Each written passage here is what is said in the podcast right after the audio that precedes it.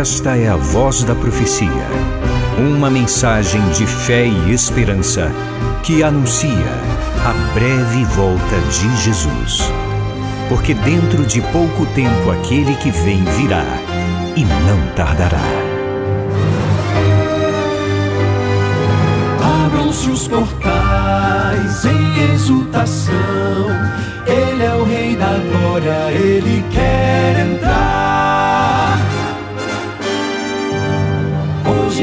Sua vida, em seu coração, falta pouco tempo, só um pouco mais. Ele deve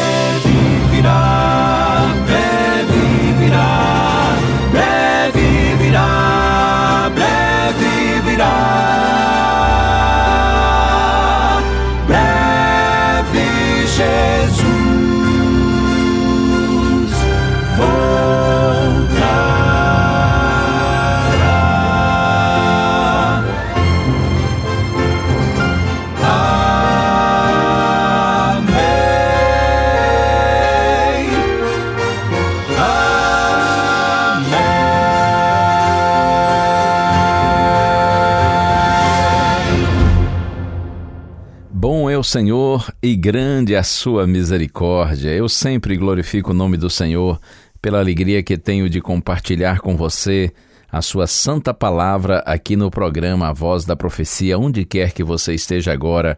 Que a bênção do nosso Pai Celestial esteja sobre você. Hoje eu quero concluir uma reflexão que temos feito nesses últimos dias com base no Evangelho de Mateus, capítulo 7, versos 15 a 23, onde o Senhor Jesus Cristo adverte quanto aos falsos profetas. E nós temos tido nesses últimos dias, assim, várias lições, temos aprendido várias lições a respeito do significado dessa mensagem de Cristo e dessa advertência do Mestre que é tão forte. Mas eu quero convidar hoje você, concluindo então essa reflexão para o texto que está no Evangelho de Marcos, capítulo 3, eu leio os versos 13 a 15.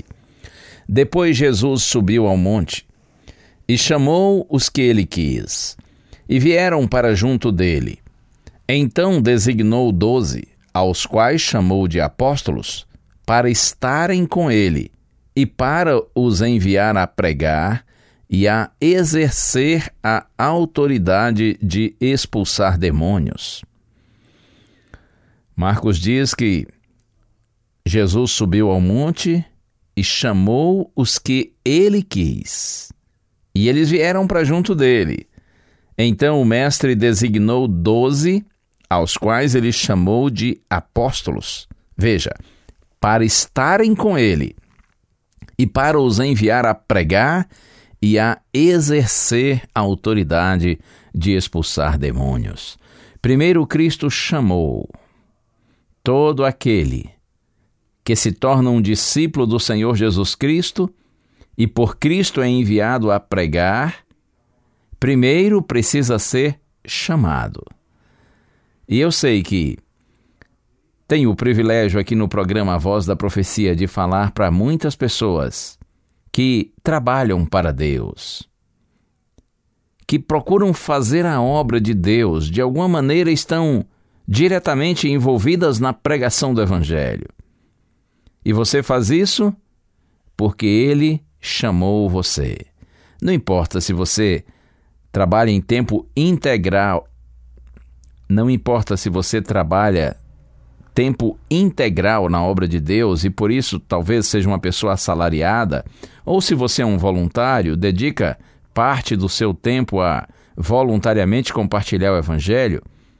O importante é que você tenha consciência de que Deus lhe chamou, não apenas para segui-lo, mas também para de alguma maneira anunciá-lo, compartilhar a respeito dele com outras pessoas. Marcos diz que Cristo chamou os que ele quis, e eles vieram para junto dele, e então ele designou para estarem com ele. Um chamado inicialmente para comunhão, relacionamento, para conhecer o Senhor e ser conhecido por Ele, ter amizade com Ele. E então Marcos diz que Jesus os enviou a pregar. Veja, primeiro estar com ele e depois pregar. Na matemática, a ordem dos fatores não altera o produto, mas na matemática de Deus, sim. Primeiro, estar com ele. Depois, o Senhor os enviou a pregar e a exercer autoridade. Uma autoridade conquistada pela vida de comunhão, pela experiência com Deus e não pela função. O próprio Senhor Jesus Cristo pregava com autoridade e grande autoridade, mas a autoridade do Mestre era exatamente porque as pessoas, quando ouviam Cristo pregando, elas não só ouviam um sermão, mas elas viam um sermão. Porque a vida do pregador, da pregadora, também prega. Você sabe disso. Nosso testemunho de vida é mais eloquente ainda do que nossas palavras, por mais que sejam palavras bem ditas, bem colocadas. Nosso exemplo sempre fala mais alto do que aquilo que a gente diz. No Evangelho de Mateus, capítulo 7, versos 28 e 29, depois de Mateus apresentar o Sermão do Monte feito por Cristo, capítulo 5 a 7, o evangelista Mateus faz um comentário sobre a reação das pessoas que ouviram o sermão de Cristo e ele estava lá no meio delas. Ele ouviu Jesus falar e ele viu como o povo reagiu. Mateus diz assim: Ao Jesus terminar de proferir estas palavras, as multidões estavam maravilhadas com a sua doutrina, porque ele as ensinava como quem tem autoridade e não como os escribas. Olha que interessante. Quando Jesus terminou de proferir essas palavras, de pregar esse sermão, Mateus diz: as multidões estavam maravilhadas, encantadas, extasiadas.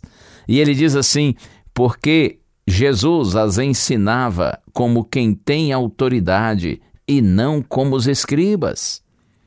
Os escribas eram os pastores de Israel naqueles dias, mas eles não pregavam com autoridade. E eles não pregavam com autoridade não porque não tivessem conhecimento do texto bíblico, eles sabiam livros do Antigo Testamento de cor.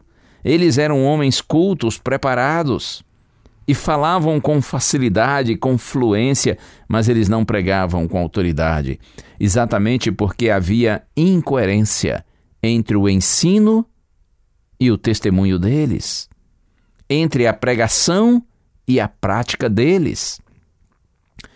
E se tem um fator que tira a autoridade de qualquer pregador, qualquer pregador é exatamente esse. Quando as pessoas percebem que você não vive o que prega, ou pelo menos não se esforça para viver. Se você não vive o que você prega, então você não ama o que prega, você não crê para valer no que prega, consequentemente você não tem autoridade ao pregar. Que o Senhor nos abençoe. Lembre-se, quando Jesus adverte a respeito dos falsos profetas, ele diz que eles parecem ovelhas, mas em essência são lobos. Exatamente porque eles pregam uma coisa, porém eles fazem outra. Jesus disse: pelos seus frutos os conhecereis.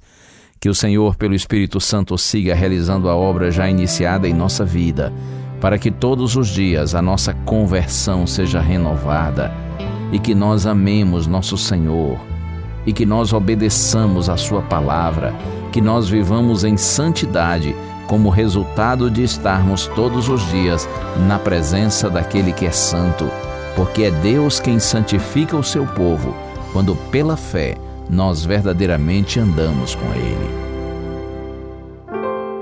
Depois de tanto esperar, escutei uma voz do céu, tão forte como um trovão, como águas a jorrar. Não tinha como duvidar, podia ouvir o coro cantar anjo apareceu e então sorri pra mim. Mal posso esperar para herdar então meu lar,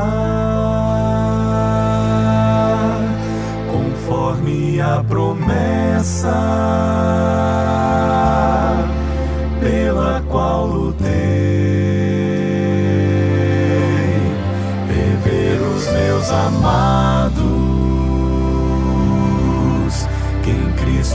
descansarão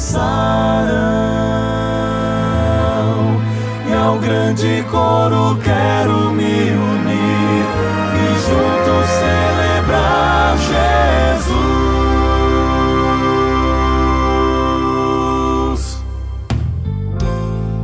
Não posso nem acreditar que meus olhos podem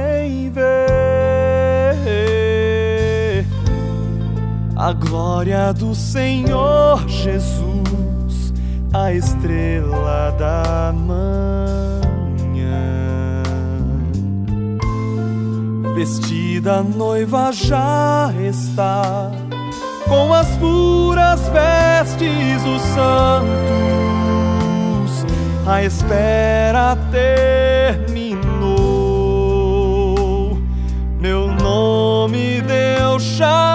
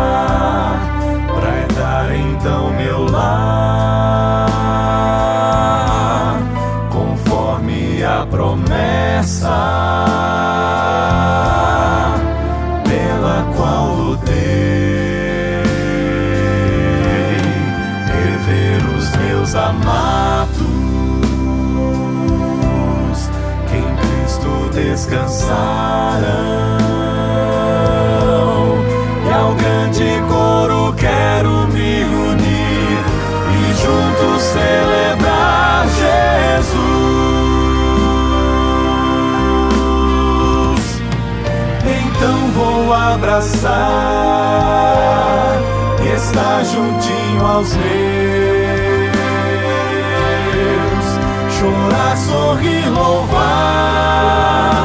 pois o dia enfim chegou.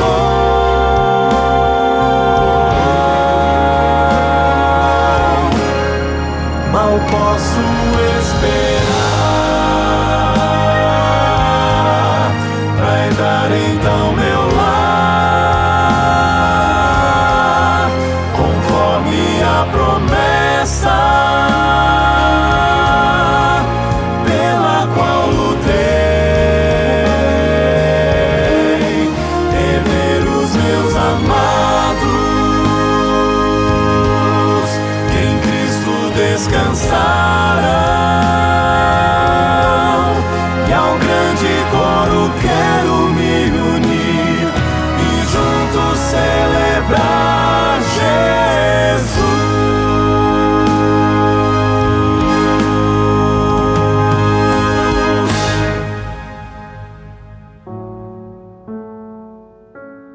Senhor, ao concluirmos as reflexões feitas nesses últimos dias, nossa prece permanece a mesma, Senhor, porque nós precisamos muito que pelo Espírito Santo tu convertas o nosso coração a cada dia, Pai, para que não vivamos iludidos quanto à nossa condição espiritual.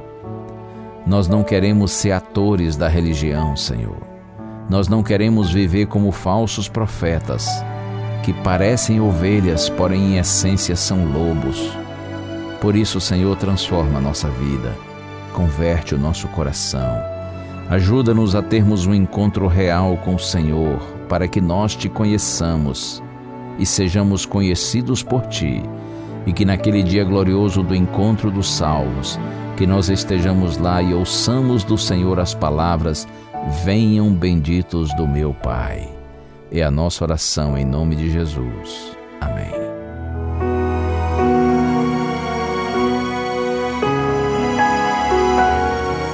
Uma bênção de Deus para você e a sua família. Que o Senhor te abençoe e te guarde. O Senhor faça resplandecer o seu rosto sobre ti e tenha misericórdia de ti que o Senhor sobre ti levante o seu rosto e te dê a paz. Voz da Profecia é um programa da Igreja Adventista do sétimo dia.